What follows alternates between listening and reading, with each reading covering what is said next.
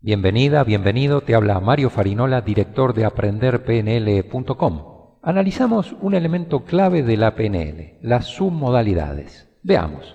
Aprender PNL implica experimentar, tener esa curiosidad para, entre otras cosas, identificar las tres formas principales de pensamiento, que se manifiestan mediante imágenes, sonidos y sensaciones internas. Ahora, si quisieras describir una imagen que has visto, hay muchos detalles que puedes tener en cuenta son esos ingredientes de la imagen, como por ejemplo, la imagen era grande, pequeña, en color, en blanco y negro, era una imagen estática o en movimiento, sucedía cerca o lejos, era plana o en tres dimensiones. Estas distinciones se pueden tomar en cuenta sin necesidad de prestar atención al contenido de lo que haya, en este caso, dentro de la imagen. Lo mismo puede hacerse con sonidos o sensaciones. Una sensación puede ser leve o intensa, un sonido podría escucharse internamente con suavidad o estridencia, cercano o distante. Otra distinción importante es saber si en ese pensamiento apareces como un protagonista central, lo contemplas, lo revives con tus propios ojos, es decir, asociada,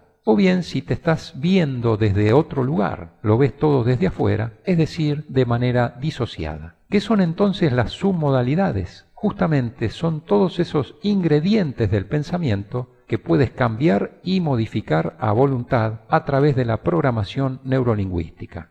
En efecto, existen maneras a través de la PNL que ayudan a modificar estas submodalidades, por ejemplo, hacer más grande y luminosa la imagen, o bajarle el volumen a los diálogos internos, a los sonidos, etc., y así lograr cambiar nuestra interpretación de una experiencia determinada por otra que nos capacite más, que nos ayude más, que nos sea más útil. De esta forma se puede mejorar el efecto, lo que producía ese pensamiento que nos condicionaba o limitaba. Para trabajar con tus películas mentales, con tus pensamientos, modificando las submodalidades, puedes valerte de una lista de submodalidades para analizar y cambiar justamente esos videos mentales a voluntad. Veamos un pequeño ejemplo. Piensa en una experiencia pasada más bien trivial, no demasiado compleja. Observa qué pasa por tu mente. Si ves una imagen que te genera displacer, analiza si es luminosa o muy grande en tu pantalla mental. De ser así, bájale el brillo, hazla más pequeña, quítale movimiento, elimina los sonidos, etc.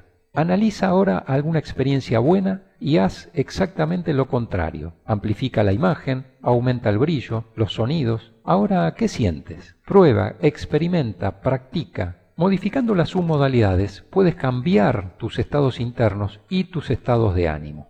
Aquí una lista de submodalidades usadas en PNL que pueden servirte como guía para ir modificando esos parámetros del pensamiento. Algunas submodalidades visuales. Color, o blanco y negro, brillo, contraste, foco, si la imagen es plana o en tres dimensiones, los detalles de la imagen, la distancia, la ubicación, si la imagen tiene movimiento o no.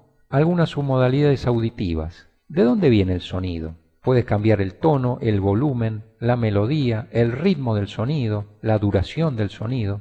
Algunas submodalidades sinestésicas o sensaciones. Puedes ajustar lo que sientes, por ejemplo, calor, frío, tensión, la intensidad de la sensación, el lugar, ¿se mueve la sensación? ¿Es continua o intermitente? ¿Es lenta o rápida? Y otra submodalidad muy importante es, como te decía al comienzo, estado asociado o disociado. Lo ves con tus ojos o te ves desde afuera de la experiencia.